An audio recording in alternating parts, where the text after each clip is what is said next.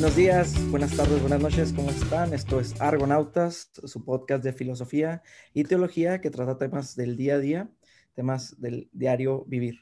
Estoy aquí hoy un día más, mi nombre es eh, Juan, me dicen Tibu, pero aquí está conmigo Turi.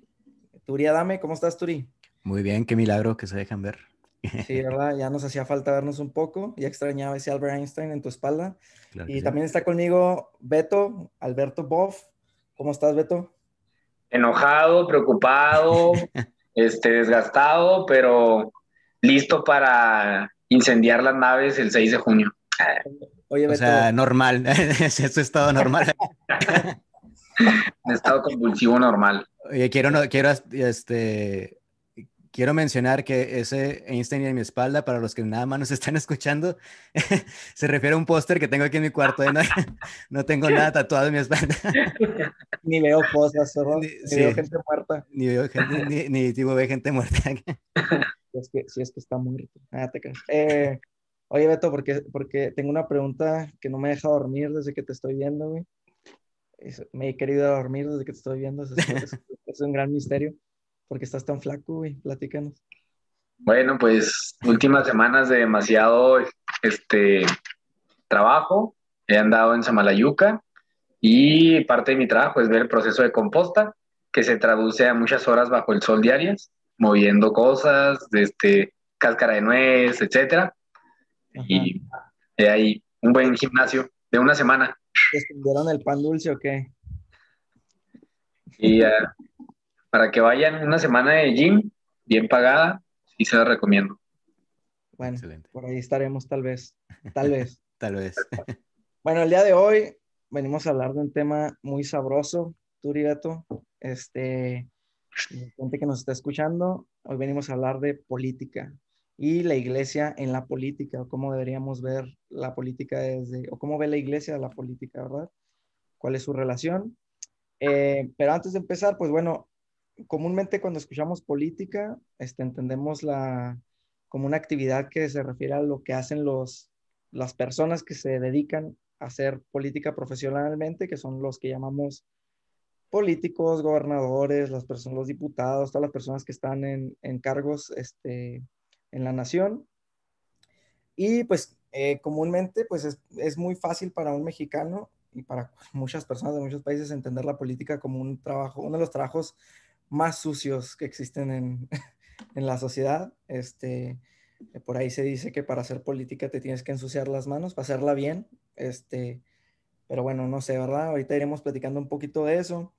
Y decimos hablar de ese tema porque en México se están viviendo momentos muy importantes en la política. Estamos al, eh, empezando, bueno, estamos en, prácticamente ya llegando al día de las elecciones una de las elecciones que probablemente vayan a cambiar la nación de una manera muy importante.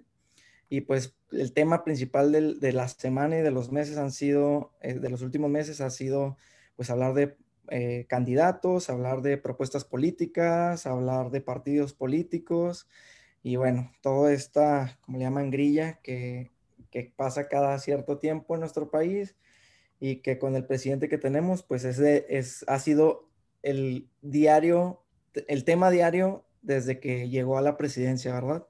Este, pero bueno, antes de, que sigamos con esto y que decidamos si la política realmente puede ser entendida desde este punto de vista, podemos entenderla desde otros puntos de vista. Este, me gustaría preguntarles a ti, eh, a ustedes, Turi y Beto, este, ¿qué entienden por política o qué es la política para ustedes? Este, o, o una definición que traigan por ahí acerca de política? Bueno, primero, antes que definición, bueno, a lo que me suena, ¿verdad? Eh, comparto lo que decías ahorita, que es, eso pareciera ser una actividad que le corresponde simplemente a ciertas personas que cumplen un cierto trabajo y no algo que nos involucre a todos.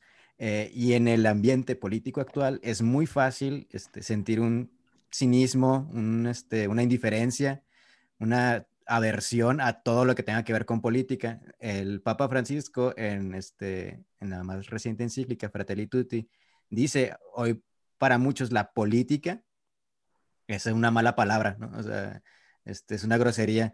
y por muchas cosas, este, por, eh, dice, porque pues, la corrupción, por tantas cosas, por tantas decepciones, este, por el mal papel que se ha jugado por mucho tiempo.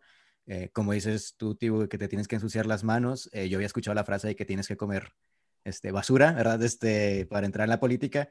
Y sí, entonces sí existe esta, mm, este sentimiento de aversión y el cual me identifico mucho y por mucho tiempo me identifiqué, ¿verdad? Eh, de cierta, pues, no tengo nada que ver con eso, no me interesa porque es una cosa, es un mundo en el cual no me corresponde y no se puede hacer nada. Pero ahí viene la importancia de las definiciones, ¿verdad? Si pensamos que es algo que le corresponde solamente a ciertas personas, pues ya, podemos fácilmente lavarnos las manos y simplemente no me corresponde a mí. Eh, pero si la política es otra cosa, y es forma parte natural de lo que somos nosotros, de lo que somos todos, si forma parte de nuestra naturaleza, entonces sí que nos involucra a todos. A mí de las cosas que más me sorprendieron el estudiar ahí en el seminario filosofía política era ver que la política correspondía a la naturaleza del hombre. Si el ser humano es un ser social por naturaleza, entonces necesariamente tenemos que hacer política o estamos haciendo cuestiones políticas y ya vivimos en una, en una sociedad, como diría el guasón, ¿verdad? Este, entonces, para hacer este primer este, acercamiento, diría que es algo este, que le corresponde de manera natural a las personas eh, que viven en una sociedad. Pero Beto nos va a dar ya la definición que la tiene bien estudiada, ¿verdad? Oh, la definición de diccionario, política, el arte de gobernar. Y luego si nos topamos a Fratelli Tutti, que el Papa da un salto cualitativo en la definición y sobre todo una visión más actual de ver la política.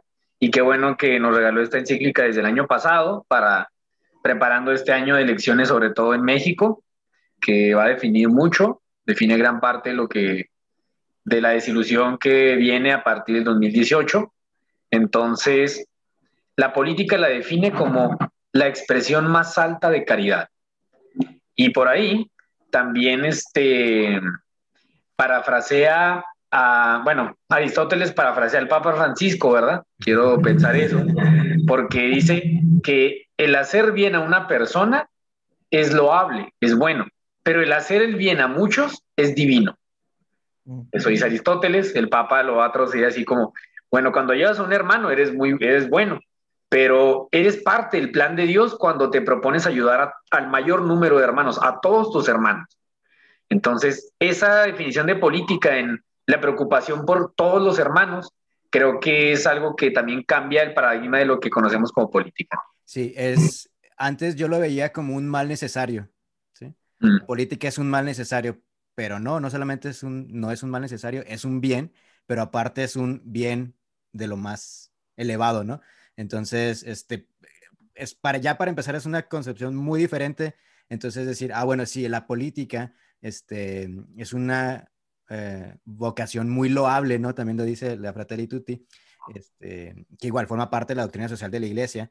Em, entonces, ¿qué está pasando, no? O sea, eh, ¿qué, qué, está sucediendo que, nos, que nos, se nos presenta como esta cosa tan tan no lo hable, ¿no? Y, y, bueno, pero sí, ver esto como importante, es un bien y es un, no nada más un bien como dentro de cualquier otro, sino un bien de los más altos, ¿no? Increíble, pero cierto que... Tibu, a ver, Tibu, tú... Sí, pues, eh, este, una de las maneras clásicas en que se entendía la, la política, pues siempre ha sido la, la actividad, este, bueno, griego clásica en sentido de los griegos, ¿no? En la época griega que es de donde sacamos esta palabra de política, era la actividad en la, en la polis, ¿no? Era las, en la ciudad griega, en las ciudades griegas. Y este, de hecho había una expresión que se utilizaba para hablar de política, que era, bueno, politique tecné, algo así, no la voy a decir ahorita, este, no me voy a poner a, ser así muy riguroso. que era, no, no, no, no, no, tengo era la politique tecné, que era la, este, el arte de vivir como ciudadano o el arte para vivir en la ciudad o el arte para vivir en, en sociedad. Lo cual, eh, en mi opinión, refiere mucho a esto que estás diciendo tú, Turi, de eh, esta definición de que la persona es social por naturaleza y también es, Aristóteles decía que era un animal político, ¿verdad? eh, porque era una, la persona pues estaba en la, en la polis, este, bueno, no me voy a meter en, en, cosas muy rigurosas tampoco para entender lo que Aristóteles entendía ahí, pero lo hemos traducido pues como la actividad de las personas que están en las ciudades, ¿no? O que participan de un gobierno, de un, de un, de un estado, o de, sí, de un tipo de gobierno. Eh, y, y, siendo que somos naturalmente políticos, como ustedes ya lo están diciendo y como lo dice Turi, pues es algo que va más allá de la actividad, mer, la mera actividad de, un, este, de una persona que se dedica profesionalmente a la política, que es los llamados políticos, como los conocemos sino que en realidad yo me aventuraría a decir que todas las personas que estamos en, un, en una sociedad, todas las personas que participamos en sociedad, es decir, pues todas las personas participamos en sociedad, eh, hacemos política constantemente en las acciones que, que, que tomamos el, en el día a día, afectamos de cierta manera a la sociedad, tenemos una relación con las demás personas en nuestra sociedad. Y estamos de regreso. Bueno, estamos de regreso, tuvimos algunas pocas pequeñas, pero no importantes fallas técnicas. Disculpenme. nuestro, nuestro gran amigo de Haití, Turi, nos acaba de arreglar el problema. Eh, no sabemos exactamente qué haya quedado para el recuerdo, así que voy a hacer un, un, pequeño resumen de lo que estábamos diciendo. Lo único que dijimos es que, vamos, el, que la política, que es el tema del que estamos tratando ahorita, eh, es una actividad que se es una palabra que viene de la actividad que tenían las personas en la polis de la antigua Grecia, es decir, era la actividad social en la polis, era la actividad del ciudadano en la polis. Y Alberto y Beto Boff nos decía que una de las definiciones que él tiene acerca de la política es el arte de gobernar, ¿no? Que posiblemente se nos puede sonar más este, eh, familiar, porque entendemos que comúnmente se entiende que quien hace política son los gobernantes y los políticos, ¿no? Todas las personas que, acceden a los cargos públicos y que pocas veces los vemos con buenos ojos y todos los vemos con sospecha y pensamos que todos son malos, ¿no? De hecho, la política la entendemos como un arte, estábamos diciendo también, muy sucio, o así es como se entiende en la sociedad. Y es a donde iba con todas estas ideas, ¿no? Es decir, realmente es algo sucio o no lo es, este, se puede ser bueno siendo político o no se puede. Realmente todos los políticos son corruptos o la política es corrupta por naturaleza. Son muchas de las cosas que escuchamos en la sociedad. Y para iluminar un poquito esta idea, no sé si me quieran acompañar tú y Beto en algunas de las cosas que ya saben que me gusta hablar, que es de los superhéroes. y me gustaría plantearles este, el tema de la política desde una de mis películas, si no es que es mi película favorita de superhéroes, que es la, la segunda película de Nolan sobre Batman, que es The Dark Knight. No sé si la han visto. Nunca. ¿no? El Caballero de la Noche. Bueno, ahí se presenta una situación muy importante. Como todos saben, Ciudad Gótica es como el símbolo en los cómics, es como un, un mito sobre la ciudad corrupta, sobre la ciudad sucia, llena de criminales, donde la esperanza sobre que un político y un policía hagan lo bueno es, es, la misma esperanza que tenemos en Ciudad Juárez sobre lo mismo, ¿no? Este, entonces, casi totalmente, si no es que nula totalmente, ¿verdad? Eh, y en esta segunda película se presenta un personaje llamado Harvey Dent, que es un, este, un abogado, bueno, no, ahorita no me voy a meter específicamente en cuál es, porque no me acuerdo cuál es su posición, pero es, es un abogado que es muy recto, ¿no? Y se, y se enfrenta ante los corruptos y los políticos corruptos, este, así, con todo, arriesgando hasta su vida. Entonces se vuelve un símbolo de esperanza para la ciudad.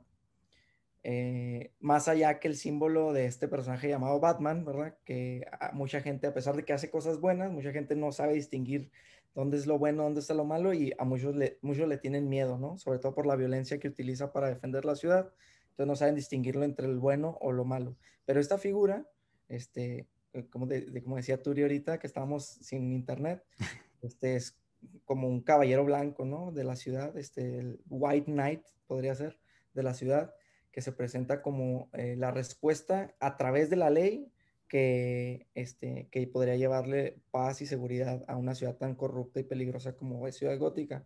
Sin embargo, quienes la han visto, este, por una otra cosa, este personaje, lo, ese, por su misma rectitud, se enfrenta a un sinfín de cosas imposibles, es decir, su rectitud la ponen a prueba un sinfín de veces al punto de perder la vida de la persona a quien más ama por, ser recto, ¿no? Por, seguir la justicia y su encuentro con el símbolo de, anarquía y destrucción, que es este gran personaje, el Joker, ¿no? Lo hace transformar su, su visión de la ciudad como una ciudad imposible de salvar y que realmente lo único que puede traer justicia este, a sus, al dolor que él tiene es tomar la justicia, eh, bueno, no tomar la justicia por sus propias manos, sino simplemente vengarse y, y pasarse al lado de la, de la, sociedad porque realmente no hay respuesta en, en, la bondad más que en la sociedad, ¿no? Sí, es, es eh, perdón que te interrumpa, nomás para agregar ahí el, la moneda, ¿no? Que dice, lo no hay justicia, simplemente hay azar, ¿verdad? Hay azar. Este, entonces, en un mundo así, nada más son las, este, es el azar lo único que, que nos puede gobernar, ¿no? Y hay una frase emblemática, es, ya en las últimas escenas, cuando ya está transformado este Harvey Dent en, spoiler alert, por si alguien no lo ha visto todavía, este, en dos caras, ¿verdad? Eh, si todo el mundo ya la vio, ¿verdad? Pero cuando ya está sí. transformado en dos caras y dice, miren lo que nos pasó, tratamos de ser hombres decentes en tiempos indecentes y yo terminé pagando, ¿no?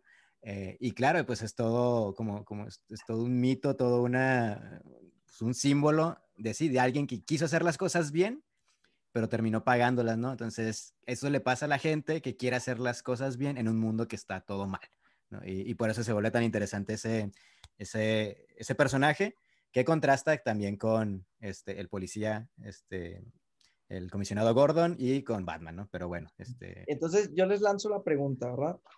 Este, ¿se puede, ¿Ustedes creen que puede, alguien recto puede hacer política en México y salir vivo o no corromperse? ¿Se puede hacer política? Silencio. bueno, yo, yo parto con la idea ingenua que siempre tenemos y lo mismo la película lo va desarrollando, que creamos símbolos. Y entonces todo un sistema, todo un compromiso se establece a través de un símbolo en específico de una persona. Y entonces cuando la persona defrauda, es en donde se vuelve todo un caos.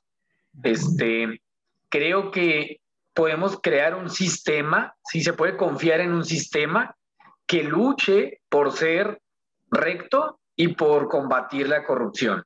Pero si seguimos buscando a la manera de la película, así como que un símbolo en donde lo sigamos, en el secreto, sin una estructura, sin todo un acompañamiento y sin todo un proceso, pues vamos a continuar con desilusiones constantes, pero va a cambiar el símbolo, este, cada vez más difícil de crearse, cada vez más difícil de posicionarse en una sociedad en donde ya no cree nada. ¿no? Sí, este, el, sería como caer en la idolatría, ¿no? Que es lo que hemos visto y vimos en las elecciones pasadas y antepasadas. Y yo creo que este, tanto, en Estados, tanto en México como en Estados Unidos, ¿no? El crear, de una, hacer de una persona este, un ídolo, ¿no? Y pensar que este, esta persona es completamente un héroe, ¿no? Eh, pienso obviamente la, la, figura de López Obrador, pero también la figura de Trump o la figura de Biden o la figura de Obama, lo que quieran ustedes, ¿no? Este, hacer de esta persona un, héroe, un ídolo y terminará siempre decepcionando. Eh, estoy tratando de evitar tu pregunta, Tibu, porque estoy obligado este, a decir que sí se puede, ¿verdad? Eh, aunque combinándolo con lo que estamos diciendo ahorita, sí se puede, pero no se puede hacerlo solo. Este, sí se necesita que, que, que más personas, o sea, estén decididas a hacer cosas correctamente, ¿no? Entonces, sí se puede, pero creo que no se puede solo. ¿Está bien lo que estoy diciendo? No sé. eh, no sé si no suena, no, no suena, demasiado pesimista, no sé. O sea, ah. Ahora, que, que, ese es el planteamiento que podemos fusionar acá aprovechando, ¿no? Este, porque estábamos al inicio, estábamos hablando incluso de la fundamentación de la política y luego nos topamos con esta película que al menos yo recuerdo cuando la vi, este, hasta yo me sentí como decepcionado de Harvey Dent, así, ah, o sea, el gran fiscal que iba a llegar a cambiar las cosas, estaba todo el mundo creyendo en él y resulta que ni siquiera él va a poder, este, ya, pues ya, la desilusión total, ¿no? Uh, ¿qué tan válido? O sea, bueno, así lo que quiero asegurar categóricamente, ¿no? Y creo que es muy importante para el 2021. Este, si hiciéramos una encuesta de ahorita, ¿qué significa ser cristiano? Es interesarte por la política. hoy en día, si todo lo que te vas a quejar de aquí a 20 años, hoy en día lo tienes en tus manos. Si tú tienes 18 años o más, está en tus manos, se está jugando y es irrenunciable la responsabilidad que tienes. Creo que si pusiéramos así en el escenario de la película a toda la gente y les dijeran, eh, pues ¿qué van a hacer? Este, ¿Quieren a Harvey Dent o quieren a, Batman? Y pues la gente iba a votar por Harvey Dent porque ofrece una estructura, ofrece todo un planteamiento, ofrece todo lo que añoraría una sociedad, ¿no? Entonces creo que estamos en esa posibilidad. Este, nunca va a ser seguro el, el futuro así al 100%, pero nos podemos acercar más a un ideal que nada más estar así como que, no, pues la apatía creo que es mayor distancia al hacer y bueno, pues te arrepientes, ¿verdad? O sea, vas aprendiendo en el ejercicio. Sí, y utilizando igual la película como, este, como ejemplo, ¿no? Eh, como algo que nos ilustre, resulta ser que dentro de toda esa masa tan corrupta existía el comisionado Gordon, que era una persona que era buena también, aunque no ejercía el, un cargo público como el de presidente municipal. Es decir, eh, sí se puede, pero se necesita que eh, nos demos cuenta que todos formamos parte de este sistema, ¿verdad? Político. Entonces, eh, por eso es importante en la, en la película ver que se necesita gente buena, pero no solamente gobernando, ¿no? Eh, ejerciendo estos puestos así de, de, gobierno, sino en todos los niveles y eso nos involucra a todos. Por eso la actividad política no solamente, este, ya regresando acá, no solamente es ejercer el voto, ¿verdad? que es importantísimo, ahorita al rato tenemos que así apuntarle todavía más, eh, pero también nos involucra en todo lo que hacemos, o sea, no depende solamente de la persona por la que vas a votar, sino depende de, de, o sea, de lo que tú vas a hacer, aunque no te toque gobernar una ciudad, ¿no? Este, sí, entonces, tiene sentido como la película, se pueden cambiar las cosas, pero también depende de que haya gente buena, que en realidad, este, esa es la visión, ¿no? Esa es la visión como clásica también, que a una ciudad buena le hacen los ciudadanos virtuosos, ¿no? gente virtuosa es la que hace una ciudad virtuosa, entonces no se lo podemos dejar todo al gobierno. Cosas como que ya sabemos porque lo hemos escuchado muchas veces, pero como que hasta que las aterrizas dices, ah, ok, sí es cierto, ¿no? O sea, se necesita todo, este, toda una sociedad virtuosa para que las cosas realmente este, ejerzan un cambio. No significa que el cargo de un político no tenga un peso muy importante, pero sí, sí, sí es importante entender que sí se requiere que nos involucremos todos de una manera como más decidida, no sé. Sí, yo pienso que una manera de responder esta pregunta es, este, es retrocediendo la pregunta si, o sea, es decir, si, si, decimos que todos hacemos política por naturaleza, porque somos un animal político siguiendo la definición de Aristóteles, bla, bla, bla, bla, y todos vimos una sociedad, entonces siempre estamos actuando políticamente, eh, eh, tendríamos que preguntarnos si la actividad de la persona puede ser buena a pesar de las situaciones. Y yo pienso que este, que si entendemos, depende, si entendemos que la persona es buena por naturaleza, podríamos decir que sí es posible, eh, obviamente matizando que, habrá consecuencias en un mundo podrido. Es decir, eh, se puede hacer bien y va a haber consecuencias grandes, pequeñas, este, y, bueno, ya la persona tendrá que decidir si está dispuesta a enfrentar esas, esa, esas situaciones una persona no cristiana, si está dispuesta a enfrentar esas sociedades, perdón, esa, esas suciedades, no, esas este, circunstancias, pero un cristiano, yo pienso que cuando le introduces la cuestión del cristianismo, ahí entra algo más complejo todavía, porque el cristiano no simplemente entiende que es bueno, que su naturaleza es buena por natural, perdón, que, que, es naturalmente bueno, es decir, que por naturaleza fue creado bueno por Dios, este, pero además que está llamado a hacer el bien aún, aún en la adversidad, ¿no? Es decir, a ser santo en la adversidad, aún hasta el martirio, es decir, tiene, él está llamado y tiene la opción de tomarlo, pero es uno de los llamados del cristiano, ¿no? Este, dar su vida por, pues por, por Dios, que se entiende como la verdad, como el bien, como la bondad, este, y yo pienso que a veces em, se entiende mal la acción de la política desde el cristianismo, eh, porque se entiende que para hacer política se hace siempre para ganar. Es decir, que si no logras ganar en la política, tu política no, tu acción política no sirvió para nada o tu actividad en la polis, en la ciudad, si no ganaste terreno, fue una pérdida de tiempo, ¿verdad? Fue un sacrificio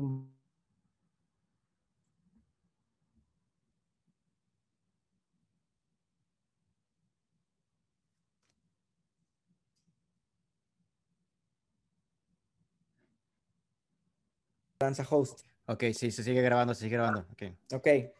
Y lo único que quería decir era que yo creo que sí se puede hacer política bien eh, y, el, y hablando ya cristianamente, el cristiano obviamente está llamado a hacer una política y hacerla cristianamente este, y estar dispuesto a, a enfrentarse a lo que sea en nombre de la verdad, que es Dios. Ok, eh, otra anotación interesante porque eh, en, el, en, la mente de muchos la política y el cristianismo no se mezclan, ¿no? O sea, estos son campos aparte, ¿no? Eh, la política es de un lado, este, esta manera, mal manera de entenderlo al César lo que es del César y por eso entendemos que toda la política está aparte de la religión y que nosotros simplemente pues estamos en otro lado, no nos metemos en esas cosas, lo cual es absolutamente incorrecto, ¿verdad?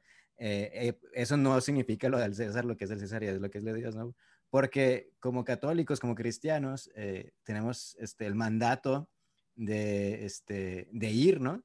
y, nos, se nos dice que somos la sal de la tierra, somos la luz del mundo y por lo tanto tenemos que estar involucrados en las cosas del mundo. No cabe por lo tanto una indiferencia, al contrario, toda la, encarnación es, este, es el Hijo de Dios que se mete en los asuntos este, de la persona. Eh, y de, este, de la persona como, como eh, que ama al prójimo, ¿no? no como un individuo aislado, sino que tiene el mandato o el mandamiento este, de amar a los demás, este, que es lo que le corresponde a su naturaleza, ¿no? Entonces, este, sí, o sea... Es una materia escatológica la construcción del reino de los cielos, no enfocarnos solamente en la construcción, no quedarnos así como que, ah, bueno, pues ya que se construya solo, ya al cabo ya va a venir Cristo, pero sí una responsabilidad este, que viene desde Dios para contribuir a la construcción del reino. Quien no lo vea así, quien lo vea de otra forma, este, pues no pienso que ahí tendría que preguntarse su cristianismo, realmente. Así, Papa Benedicto XVI lo desarrolla muy bien en Vida y Misterio de Jesús de Nazaret, bueno, perdón, en Vida de Jesús de Nazaret, el otro es de José Martín Descalzo, y en la escatología de Ratzinger también viene esa parte, ¿no?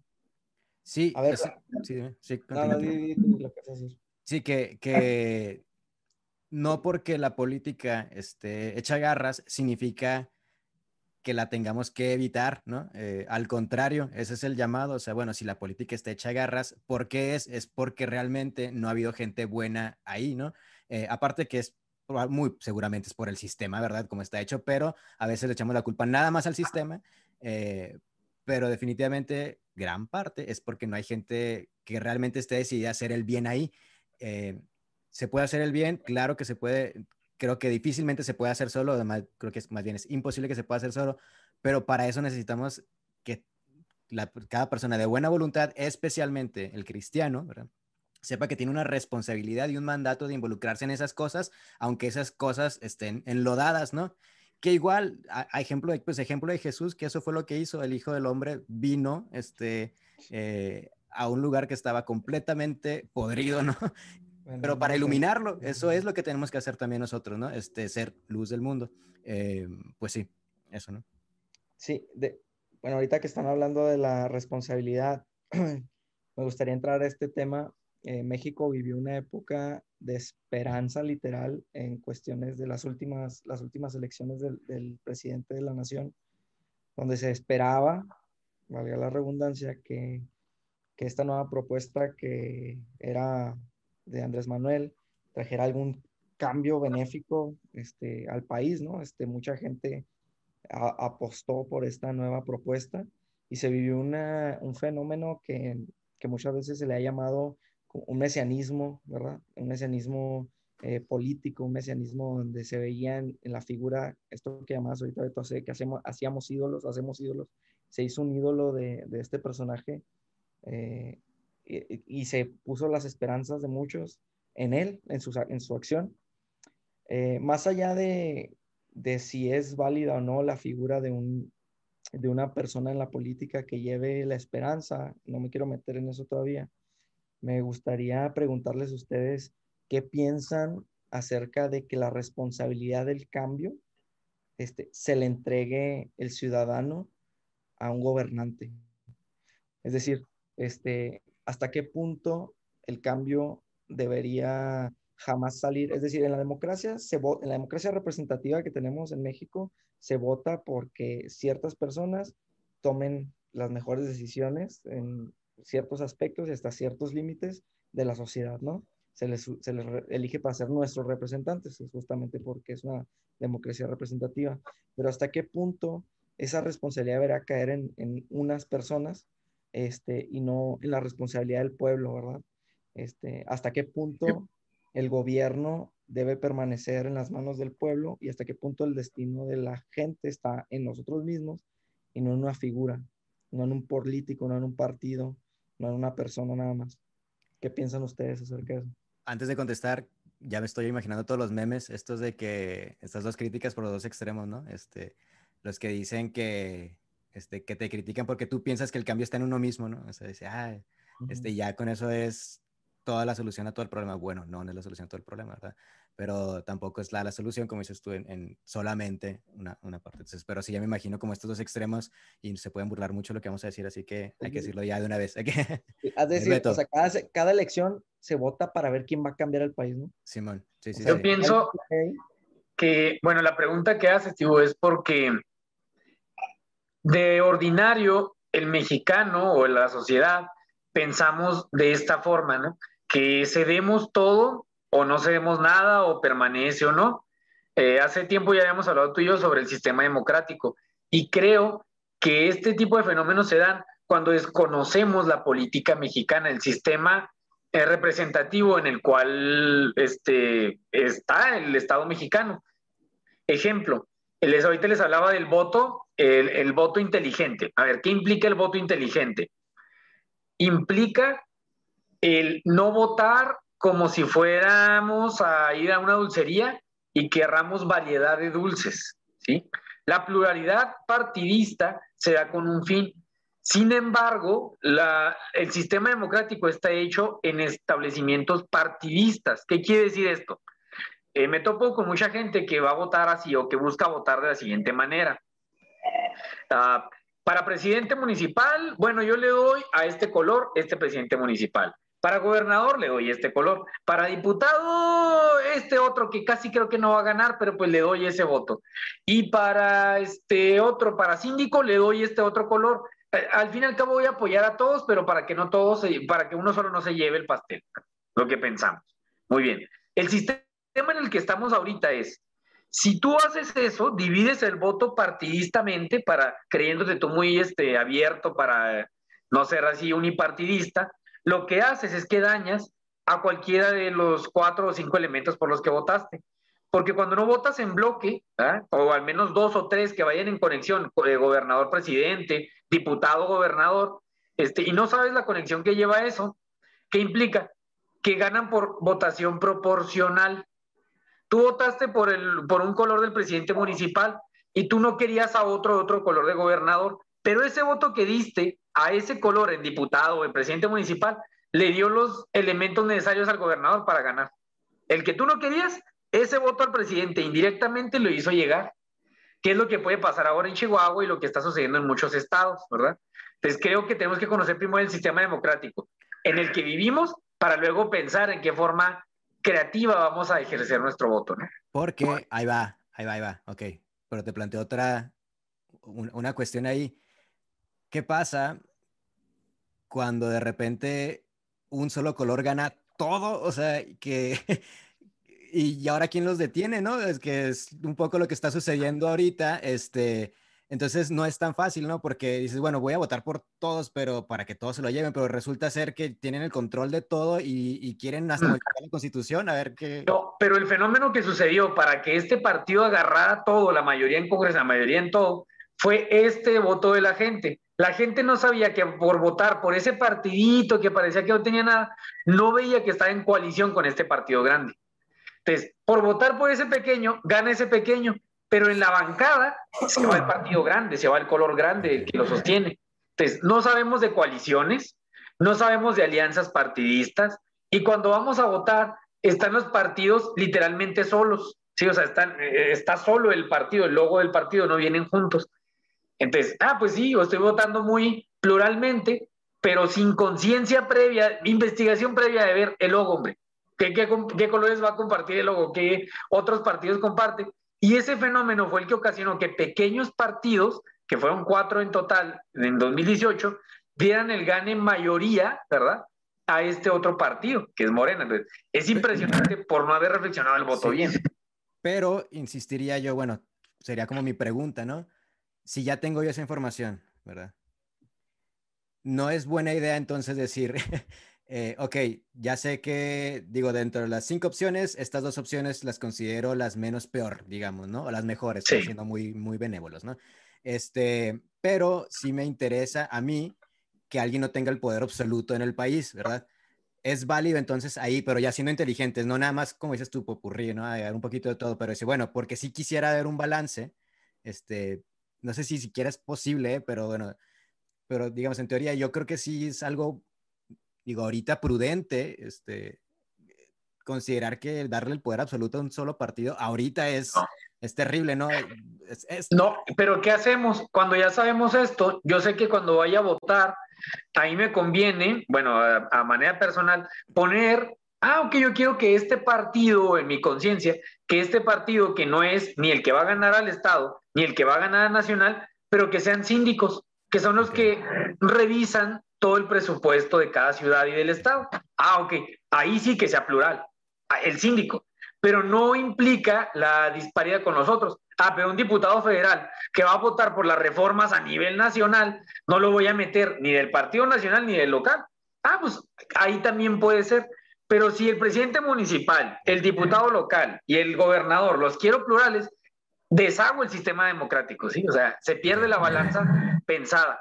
Eso es el... Sí, ya te entendí. Sí, muy bien, sí, estamos, de estamos muy de acuerdo.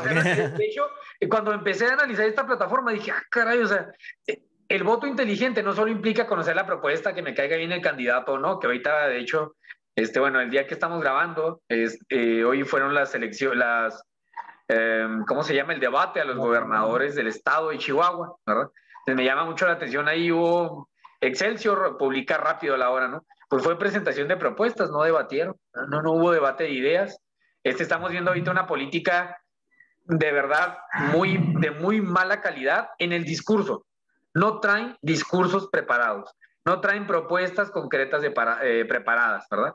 Pero bueno, eh, sería ampliar y es la parte sí que me apasiona, pero ya después de haber visto esto y del voto inteligente que implica equilibrar las fuerzas, creo que sí se puede lograr estudiando un poco más también los partidos políticos. Ok, entonces nada más para, a ver si, para como sintetizar un poco, este, se necesita entonces saber no solamente el partido, este, la persona, sino el puesto por el que estoy votando. ¿Qué es lo que hace esta persona por la que estoy votando, verdad? La función pública que va a ejercer, ¿verdad? Sí, sí, sí. Eso es. Y cuál es, si es conveniente que funcionen en el mismo equipo, este, y cuál es, es conveniente, en dónde es conveniente que, que, este, que sea un poco más variado para ser contrapeso, balance, para balancear, ¿no? Ok, entonces no que nada de partido, Que de hecho, aunque votáramos nosotros por un solo partido, eh, eso nos tiene que quedar claro, que pasó en los 70 nada más, o sea, un solo partido el que ganaba todo, siempre, siempre.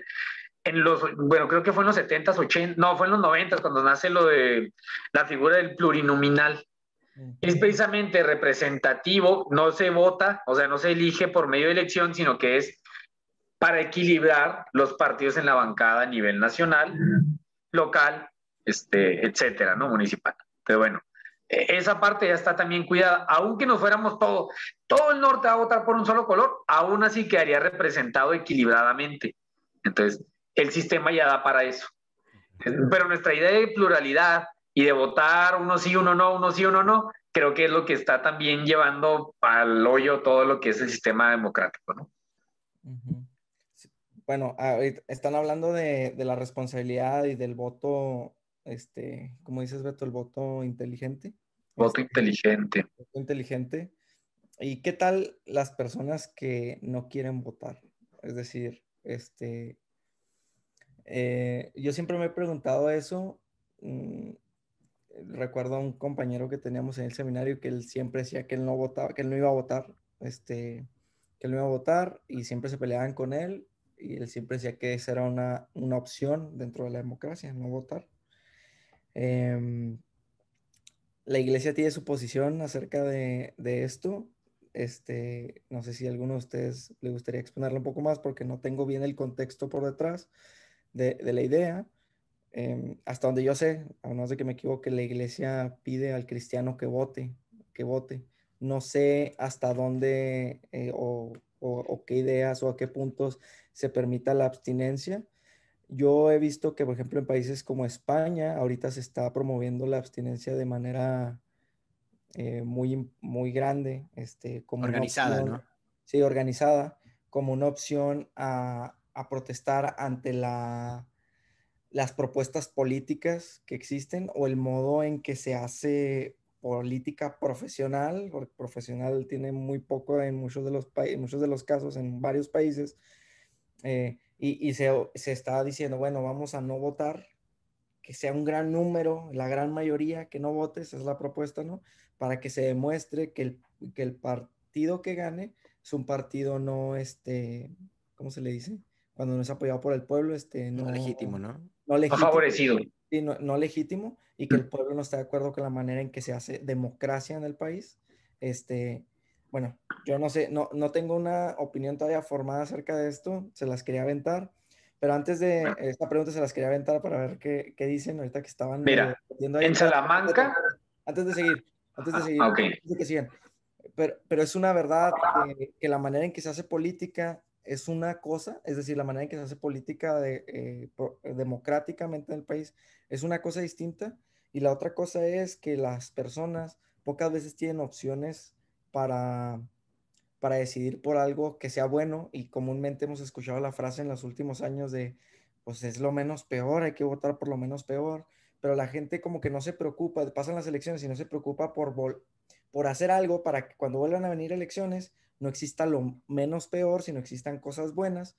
Y una de las crisis que yo veo en la política, este, claro, hay personas muy estudiadas, hay personas de todo tipo, hay tanto muy estudiadas como nada estudiadas, pero yo pienso que hay poco, poco arte político en la política. Este, la gente, yo pienso que es inteligente para muchas cosas, menos para, el, para buscar el bien. Bueno, muchas de las propuestas que tenemos, si no es que todas las famosas, este, son muy buenas para el proselitismo, a veces no tan buenas como últimamente lo hemos visto, pues, llegando, al punto de que es una, llegando al punto de que es una basura, pero tienen poco de esa sabiduría política, ¿no? De esa tecne política, este, que ya, quisiera, ya quisiéramos que fueran eso que criticaban los, los filósofos alemanes o los, los ciudadanos alemanes de que, que el político y el, y el músico y el poeta eran este, ¿cómo decían? idiotas útiles o idiotas sabios, no me acuerdo, utilizaban la palabra que eran idiotas porque eran demasiado buenos en un solo campo y solamente eso sabían hacer, ¿verdad? Pero pareciera que aquí ni siquiera a eso llegan muchas veces los políticos, ni a ser idiotas porque solamente se preocupan por, por lo suyo, que es la política, ¿verdad? Porque ni eso hacen bien. Este, entonces... Aquí no son especializados, simplemente son idiotas, ¿no? muchas veces uniendo estas dos cuestiones, idiotas especializados, perdón, idiotas especializados, esa es la, esa es la, la expresión. Entonces, ¿ven ustedes una respuesta a esta idiotez especializada mm, que ni siquiera llega a eso, ¿verdad? En la abstinencia. Como, o sea, si fuera organizada. Bueno, primero, ahí me llama la atención porque el obispo de Salamanca emite ahí, este, medio controversial o no, pero es el catecismo se basa que el ver por el bien a tu hermano y a los hermanos como tal, este se traduce en el voto. Y él emite un documento donde dice que no votar es pecado. Y entró una controversia tremenda ahí y todo, pero él lo puso categóricamente y empezó a explicarlo por qué sacó una carta pastoral. Arzobispo de Monterrey saca una carta pastoral sobre la responsabilidad en las próximas elecciones, muy buena. Ojalá que algún día el de, el de aquí de Juárez se pronunciara y dijera de verdad ha tenido a políticos muy cerca que ha podido decirle, lo necesitamos también para orientación de los cristianos aquí. Entonces, primero, esas posiciones también, pues, yo no me iría por el lado moral de si es pecado o no, me iría más por una responsabilidad de vida cristiana, ya que si el Papa nos dice en Fratelli que es el acto mayor de caridad, porque el cristiano podría prescindir del acto mayor de caridad, ¿verdad? Ese es, eh, por ahí yo me iría, ¿no? Sí, ahora, insisto, yo simpatizo con el sentimiento de no votar, ¿verdad? Este, con el sentimiento de decir, es que no hay nada que me convenza, no creo en estas cosas, ¿verdad? Por lo tanto, me, me voy por no votar y eso sería mi opción. Pero, ahí va el pero, tenemos una responsabilidad, es decir, las cosas van a suceder, ¿no? Y yo tengo una voz en eso, ¿no? Em, les platicaba eh, que en estos momentos de, cinismo más oscuro y, es, de tanto ya estaba harto de todo en las elecciones de acá en Estados Unidos, sí consideré votar por Kanye West, ¿verdad? como un, este, como un chiste, ¿no? Como un decir, y aparte porque las ideas que trae están chidas, son, son el loco que dice cosas sabias, o sea, es el loco que dice cosas sabias. Dice, decía cosas sabias, ¿lo escucharon? Escúchenlo, decía, decía cosas que eran neta, o sea, el país necesita regresar a Dios, y yo estoy de acuerdo con eso. Claro que se veía como un chiste y todo el mundo se reía de él, ¿verdad? Este, y él, quién sabe, la verdad no sé, no conozco su corazón, no sé si lo haga por fama o porque realmente esté convencido, pero yo sí estoy de acuerdo con eso. Entonces, eh, pero yo este, decía, ok, voy a votar por este vato porque sé que va a perder, eh, y como una manera de tirarle un dedo a las dos opciones que tengo, A los, rojos y a los azules. Hasta que leí un artículo donde decía, este, ya sea votar por uno de estos candidatos o anular tu voto, que es muy parecido, ¿verdad? Este, estaría bien si solamente fuera una decisión que te involucre a ti. O sea, yo iba a estar muy de acuerdo con mi conciencia personal si hacía eso, ¿verdad? Porque yo estaba a gusto con esa decisión. Este, pero no solamente me involucra a mí, sino me involucra a mi alrededor, a mi prójimo, ¿no? Entonces, tengo que buscar ejercer una acción que favorezca en lo mejor posible a mi prójimo. Tengo que hacer una acción inteligente, prudente, realista, este, y, no verlo nada más como una opción personal, sino como una opción eh, que va a traer consecuencias. Por lo tanto, este, aunque simpatizo con el sentimiento, es, sí e, es una responsabilidad el, votar, este, aunque sea por el menos peor. ¿sí? Entonces, eso, em, pues sí. Tibu, ¿tú qué este piensas? Sabes que tú tienes más preguntas, pero a ver qué. Eh, es que la verdad, yo, yo vería, o sea, yo vería como una opción una actividad así si realmente hubiera una propuesta de fondo de transformación, o sea, hubiera un plan grande en cuestión de qué va a pasar después de que no, o sea, decir que no fuera solamente una abstinencia como, ay, yo no quiero votar y ya, o sea, sino que hubiera realmente un movimiento importante, o sea, que intentara cambiar, es decir, yo pienso que con una estructura grande y un plan grande donde se pueda, tal vez el no votar, ¿no? Pero hacer algo distinto, este, y tal vez el votar, el no votar sí, también buscando hacer algo trascendente, algo importante, porque para mí sería igual de, igual de, tendría la igual, la misma fuerza que el votar, es decir, o tal vez más fuerza que el votar, Sol, si hiciera algún cambio real. Si solamente sería el no votar y luego ya que quien sea y a ver, vemos ya a ver qué pasa en las siguientes elecciones, ¿verdad? Y así, pues para mí es, es, es una actividad que en lo personal se me hace pues un poco fructífera. Mm, tendría que ver las, Así la pregunta como me la dijiste, me la imaginé de la siguiente manera.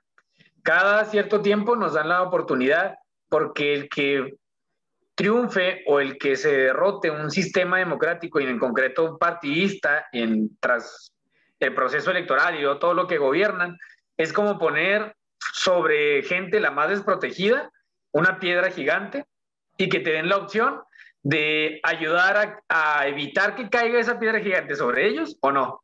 Entonces, así como que nada, pues hoy no voto. Pero inconscientemente, ¿verdad? De alguna forma, esa omisión que tú estás haciendo, que crees que no tiene mayor impacto, lo tiene. Entonces, eso es lo que me viene a la mente con eso del abstencionismo. A, lo que yo iría más bien, es, o sea, aunque veo estas posibilidades, lo que yo diría más bien es que siendo un poco más realista en cómo es el cinismo de la política profesional en México, o sea, votaran 10, esos, es, ese, esa persona se va a sentir tan legítimo como el mismo reino.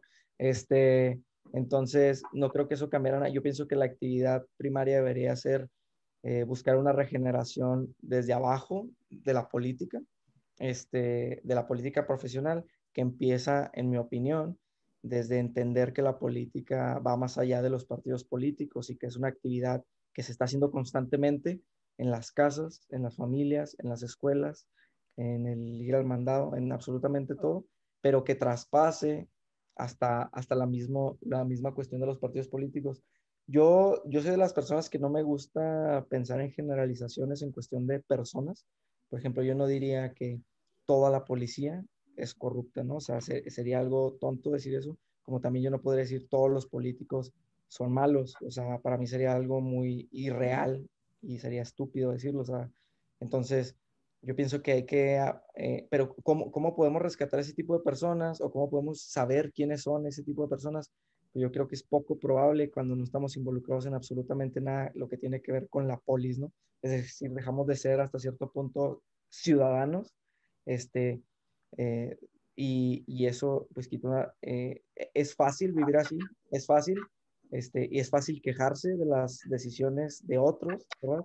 Pero yo creo que es más responsable quejarte de las propias decisiones que tú has puesto, arrepentirte de las propias decisiones que tú has tomado, este, o sentirte orgulloso de las propias decisiones que tú has tomado y buscar siempre, pues, lo mejor para toda la sociedad, no nomás para ti, sino para los demás, ¿no? Este, sí, sí, este, quisiera agregar una idea que a mí me iluminó mucho también, este, estudiando la, este, el pensamiento eh, político de Santo Tomás. Eh, él decía que para una sociedad feliz se necesitan tres cosas, ¿verdad? Para que, que en realidad, pues ese es, es, el chiste de vivir en sociedad, no alcanzar todos juntos la felicidad, o sea, el bien. Eh, pues ese es, el, ese es el chiste, ¿no? De perdían, este, no este, no destruirnos unos a otros, eso sería lo mínimo, pero en realidad lo mejor es buscar la felicidad, el bien común, ¿no? Ya después hablaremos del bien común. Pero dice que involucra tres cosas. Y de estas tres cosas, solo una le corresponde al gobierno. O sea, si queremos la felicidad social, ¿verdad? Eh, se requieren tres cosas que las apunté, los voy a leer cínicamente. ¿okay? Estar, estar así sinvergüenzamente, ¿ok? Estar juntos en paz. Eh, luego, este, encaminarnos al bien, ¿ok? No nada, o sea, estar juntos en paz, encaminarnos al bien y por último, este, la, garantizar este, la, los bienes suficientes, ¿no? Los bienes sociales suficientes. De estas tres, las dos primeras nos corresponden a todos, ¿sí? O sea, nos corresponden a todos. Este, estar en paz entre nosotros, encaminarnos al bien, o sea, ser virtuosos. Y la tercera, garantizar de que los bienes se administren este, de manera correcta. Eso le corresponde al gobierno. Entonces, lo que dices tú, tío, o sea, sí, o sea, si queremos un, este, si realmente sí. buscando la felicidad social, dos terceras partes, según esta idea de Santo Tomás, nos corresponden a todos. Eh, y es importante ver que no se trata de una u otra, porque luego dicen, es que, el es que tú dices que el cambio comienza con uno mismo este, y eso está mal. Sí, sí está mal, si solamente te quedas ahí, ¿sí?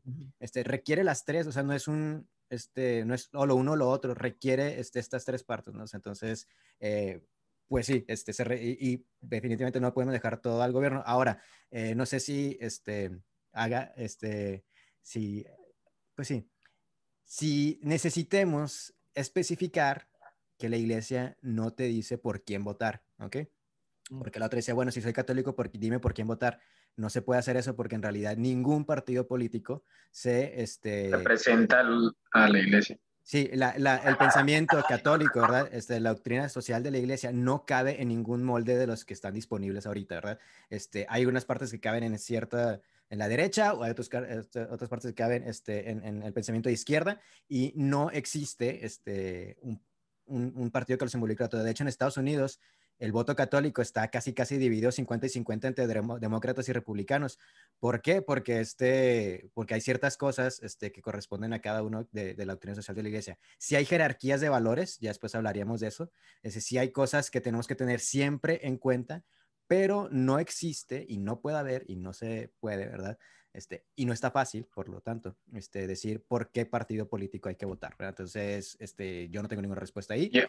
y esa decisión de la prudencia este, de cada quien, ¿no? Yo a manera de conclusión, um, si veo una, no sé, me, me, quedé pensando igual en la imagen que usamos de la película, ¿no? Eh, cómo volver al ciudadano, esa ilusión también de tal vez no poner un símbolo, pero sí el símbolo de la esperanza, de la construcción de una sociedad mejor, que sí se puede poco a poco, etcétera, ¿no? Sí se requiere una labor de conciencia, de formación y de un trabajo paulatino, pero que pueda dar frutos a corto, mediano y largo plazo. Es un trabajo fuerte de, de fraternidad, de hecho así se llama en la encíclica del Papa, que al menos me gustó mucho, sobre todo el capítulo quinto, que habla de esta parte de la caridad política. Este, si bien no llegaría yo al extremo moralista, de decir que todo es pecado y ver que todo es pecado y que no votar es pecado. Para mí hoy en día sí sería pecado que una persona, sobre todo sacerdote, eh, sea morenista, o sea, y nada más morenista porque dan dinero, no morenista porque de verdad vea convicciones, valores, sistema de partido, vea, no, o sea, no, es que dan mucho dinero a mis viejitos, no, o sea, es irresponsable, de hecho, el nada más eh, irnos por o el dinero o porque están ayudando a un sector, este, se tiene que ayudar a todo, la política es todo, entonces creo que ahí sí sería así alarmante y quisiera que quedara este video grabado así en YouTube y todo para unos años después que no sé cómo se vengan las siguientes elecciones, poder transmitírselo de nuevo a las personas que consideren ese partido como muy bueno. No es partido, ellos mismos lo definen como movimiento, me parece peligrosísimo. Este, la estructura, la forma en la que se manejan internamente, tiene carátula de partido, pero no tiene una estructura. Eh, hay muchas cosas que tenemos que ver de cara al futuro, al presente, y cómo se puede destruir la sociedad este, con el dedo gordo, ¿no? El 6 de junio. Sí. Este, nada más, eh, eh, ya eso que saber que la política está llamada, este, es una llamada una, una vocación, es, es, una vocación a un bien loable, ¿verdad? Eh, es una manera de amar, ¿verdad? de una, forma de caridad social y eso es lo que tenemos que recuperar, ¿no? Y, y eso nos involucra a todos en nuestra responsabilidad eh, como ciudadanos, este, miembros de esta, esta sociedad, eh, y una de las cuales es ejercer el voto, aunque no esté fácil. Eh, que es posible, es posible siempre y cuando sepamos, y esto creo que es muy importante, no dejarnos engañar por idolatrías, ¿no? nuestra fe, nuestra, nuestra esperanza, nuestro, nuestro anhelo, nuestra mirada no está en ningún partido, en ninguno, ¿verdad? Ni en ningún candidato. Este, por eso el primer mandamiento es este, adorarás solamente a Dios eh, que se le da a los israelitas para decirles que no adoren al faraón, ¿verdad? O sea, el faraón no es Dios, entonces ningún faraón va a ser Dios eh, y no podemos jurarle lealtad y poner nuestra esperanza simplemente en un partido, en, un candidato, simplemente este, nosotros tenemos que apuntar la mirada hacia el bien, hacia el bien supremo este, y, ejercer la caridad este, con todos, eh, con cada persona, con todas las personas este, y a favor de toda la persona. ¿sí?